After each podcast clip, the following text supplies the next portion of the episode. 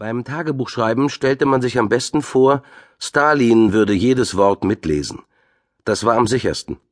Aber selbst bei so viel Vorsicht lief man immer noch Gefahr, etwas Unbedachtes zu schreiben, eine unbeabsichtigte Zweideutigkeit. Weil sich auch der umsichtigste Tagebuchschreiber nicht gegen jede mögliche Interpretation wappnen konnte, blieb die Möglichkeit, das ganze Heft zu verstecken. Und genau diese Methode hatte die Verdächtige gewählt. Eine junge Künstlerin namens Polina Peschkova. Ihr Tagebuch war im Rauchfang des Kamins entdeckt worden, eingewickelt in Wachspapier. Ironischerweise wurde Peschkova gerade dieses raffinierte Versteck zum Verhängnis. Wegen eines einzigen rußigen Fingerabdrucks auf ihrer Schreibtischplatte hatte der mit der Untersuchung beauftragte Agent Verdacht geschöpft und daraufhin im Kamin nachgesehen. Eine beispielhafte Ermittlungsleistung. Aus Sicht der Geheimpolizei war es schon ein Verbrechen, ein Tagebuch zu verstecken, ganz egal, was darin stand. Damit versuchte ein Bürger, sein privates Leben vom öffentlichen zu trennen. In Wirklichkeit bestand zwischen beidem kein Unterschied.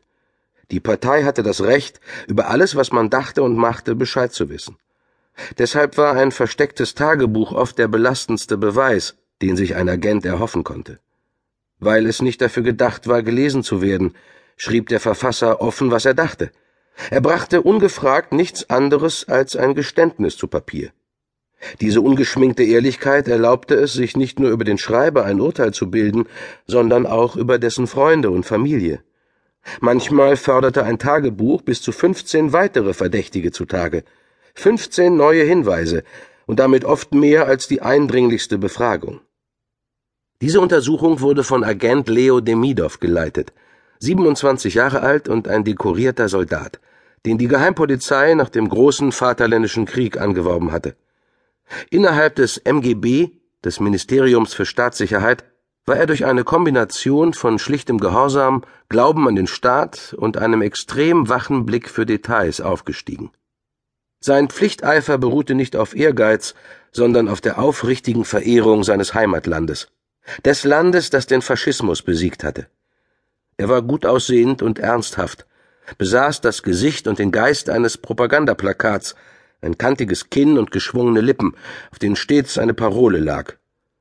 In seiner kurzen Karriere beim MGB hatte Leo die Sichtung von vielen hundert Tagebüchern überwacht und war Tausende von Einträgen durchgegangen.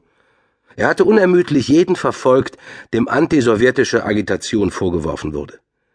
An das erste Tagebuch, das er untersucht hatte, dachte er wie an eine erste Liebe zurück. Sein Mentor Nikolai Borisov hatte es ihm gegeben, und es hatte sich als schwieriger Fall erwiesen.